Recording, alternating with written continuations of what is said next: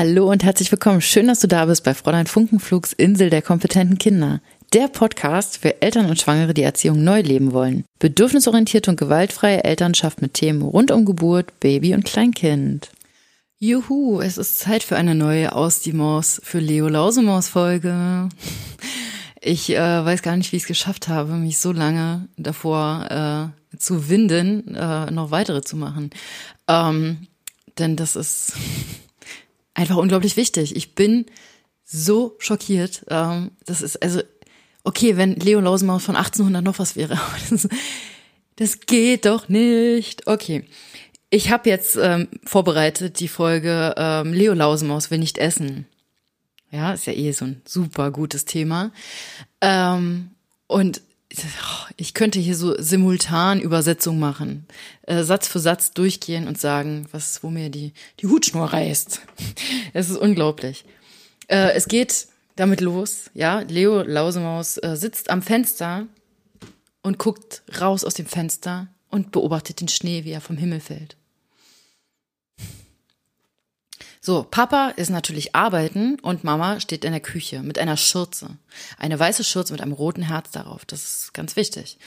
Ähm, denn so sieht eine gute Hausfrau aus. Ja, wir wollen ja das Patriarchat weiter unterstützen. Männer gehen arbeiten und Frauen kümmern sich um das Essen.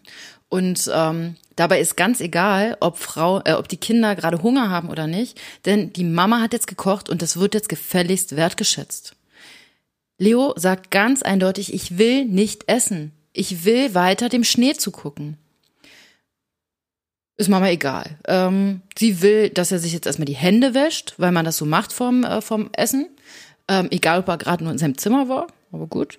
Ähm, er sagt, er will nicht und sie zieht ihn widerwillig ins Bad. Sie zieht ihn ins Bad. Da vergeht mir ja schon wieder alles. Ich habe eine Folge über die Grenzen gemacht, die, auf die wir, die wir wahren wollen. Und sie zieht ihr Kind ins Bad zum Händewaschen. Sie wäscht dem Kind einfach die Hände. Das Kind will es nicht. Das Kind sagt, ich will es nicht. Und dann setzt die Mama das, das Kind, den Leo Lausemaus, der schon sprechen kann, setzt sie ihn in den Kinderstuhl. Und sie macht ihm ein Lätzchen um. Und der Kommentator, der Erzähler, sagt, ähm, Leo Lausemaus streckt trotzig seine Nase in die Höhe. Trotzig. Das heißt, diese ganzen diese ganzen Vorurteile werden einfach weiter gefüttert, unterfüttert. Es wird weiter bestärkt. Kinder sind trotzig. Wir dürfen uns nicht auf der Nase herumtanzen lassen. Kinder sagen, die wollen nicht essen. Wir haben uns jetzt aber so viel Mühe gegeben und haben Essen gemacht. Und wir sehen aber dabei gar nicht das Kind. Das Kind, das ja gerade gesagt hat, ich will nicht, ich möchte dem Schnee weiter zugucken. Mein Bedürfnis ist gerade hier, mich zu entspannen und dem Schnee zuzugucken, zu träumen, was auch immer. Okay, wollen wir dann vielleicht mal überlegen, was wir stattdessen machen könnten? Okay, das Essen ist jetzt warm ähm, und ich habe das gemacht und du hast jetzt aber noch keinen Hunger? Nö, ich möchte dem Schnee weiter zugucken. Okay. Äh, wenn du fertig bist mit Schnee gucken, dann, äh, dann ist das Essen fertig, dann komm gerne essen. Ich habe Hunger, ich esse jetzt schon mal. Ähm, wenn du möchtest, warte ich noch kurz, wenn du weißt, dass du jetzt nur noch kurz weiter guckst. Äh, ansonsten esse ich und dann äh, kommst du, wenn du soweit bist. Fertig. Fertig. Warum darf, darf denn dieses Kind nicht selbst entscheiden, ob es Hunger hat oder ob es nicht, also ob es nicht hungrig ist? Also wenn wir diesen, unseren Kindern das Gefühl, diese Verantwortung nicht von Anfang an wegnehmen, dann haben die ein gutes Gefühl dafür, ob sie essen wollen oder nicht. Und natürlich ist manchmal das Spielen wichtiger. Aber das ist doch okay, die sind doch gerade zu Hause. Wer macht denn jetzt so einen Stress? Warum muss er denn, warum muss er denn genau jetzt essen, während er doch gerade in einer Beschäftigung ist? Wie respektlos ist denn das auch? Er ist mitten in einer Beschäftigung, egal was es für eine Beschäftigung ist. Sie kommt und sagt, so, jetzt essen. Und er hat nicht mal die Möglichkeit zu sagen, gleich. Er bekommt gar nicht den Raum zu gucken, zu fühlen, habe ich Hunger, geht es mir gerade gut, was mache ich gerade, ist das okay für mich, jetzt zu überlegen, ob ich das Essen beende. Völlig respektlos. Ich entscheide, adultistisch, ja, ich entscheide als erwachsener Mensch, du isst jetzt, weil ich habe gekocht.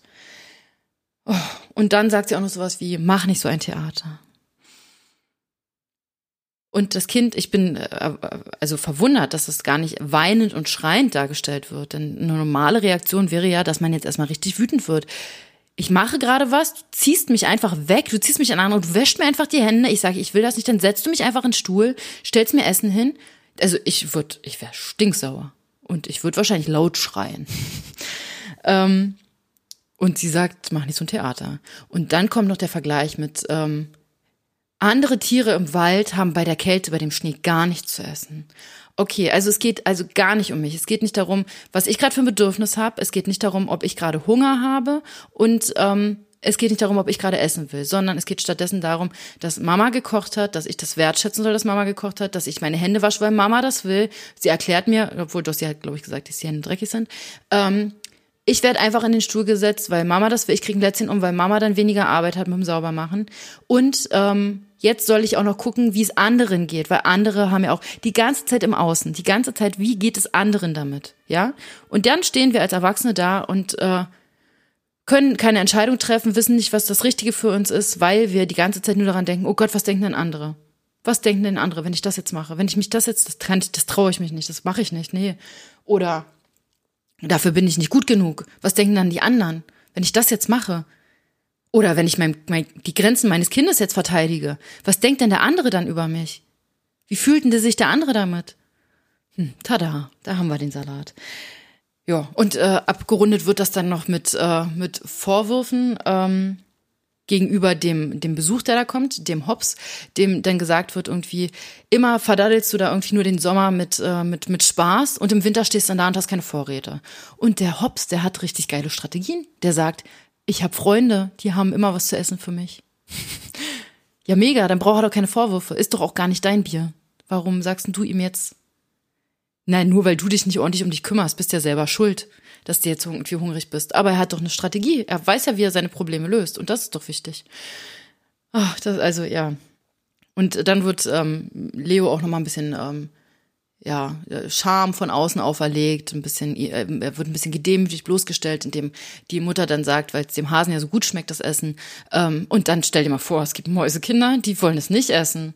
Also so richtig schön nochmal herablassend mit dem Finger an die Wunde. Und äh, am Ende macht Leo dann aber, was die Mama möchte, weil am Ende isst er dann die Suppe. Ähm, und dann ist wieder Friede, Freude, Eierkuchen. Dann, äh, dann liebt die Mama ihn auch. Ja, ich weiß nicht, muss ich noch mehr sagen? Das ist echt, äh, das ist nicht in Ordnung. Das ist nicht in Ordnung, weil Leo wurde an, in dieser ganzen Folge nicht einmal gesehen mit dem, was er möchte. Also ja, sie sagt, sie macht ihm seine Lieblingssuppe. Okay, das ist total lieb von ihr. Trotzdem wurde er einfach gnadenlos übergangen bei allen Entscheidungen. Und äh, das ist das, und das ist etwas, was unseren Kindern verkauft wird, dass unseren Kindern heute vorgelesen wird, was unsere Kinder heute in Hörspielen hören. Und das, wo wir heute wissen, dass es wichtig ist, auf Grenzen zu achten, dass es wichtig ist, auch jungen Menschen, kleinen Menschen auf Augenhöhe zu begegnen und ihnen nicht ihre ja, ihre, ihre Grenzen, ihre Kompetenzen abzusprechen. Ja, es wird noch eine Folge geben. Viel Spaß.